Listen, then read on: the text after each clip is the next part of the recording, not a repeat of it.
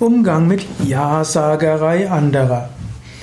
Vielleicht ist in deiner Umgebung ein Mensch oder auch mehrere Menschen, die sagen Ja zu allem, entweder was du sagst oder was euer Chef sagt oder was die anderen sagen.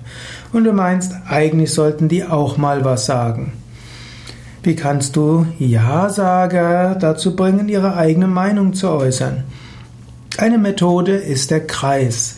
Wenn man Menschen in einem Kreis hinsetzen lässt und dann sagt jeder etwas und er soll, jeder soll seine Meinung sagen, dann werden Menschen, die sonst dazu neigen, im Hintergrund zu bleiben und erst zum Schluss Ja zu sagen, werden auch ihre Meinung sagen. Eventuell kann man auch den Kreis so machen, dass man mit dem anfängt, der sonst immer Ja sagt. Oder ihn als zweites sprechen lassen. denn die Ja-Sager sind ja oft auch solche, die eher schüchtern sind. Sie ganz zu Anfang zu Wort kommen zu lassen, ist vielleicht auch nicht gut. Aber eben nicht erst die Autoritätsperson, sondern erst jemand Unverfängliches und dann der, der immer Ja sagt.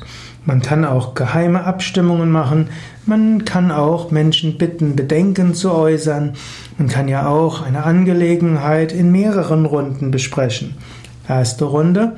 Jeder sagt etwas zum Thema. Zweite Runde, jeder sagt, welche Befürchtungen er hat, welche Risiken dort sind. Dritte Runde, jeder sagt, welche Chancen dort bestehen.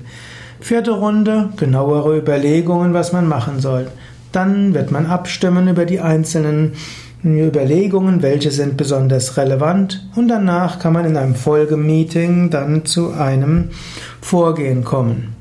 Also Ja-Sagerei kann man überwinden, indem man Menschen mit einbezieht. Das war jetzt nur eine Möglichkeit, eine, ja, eine Technik.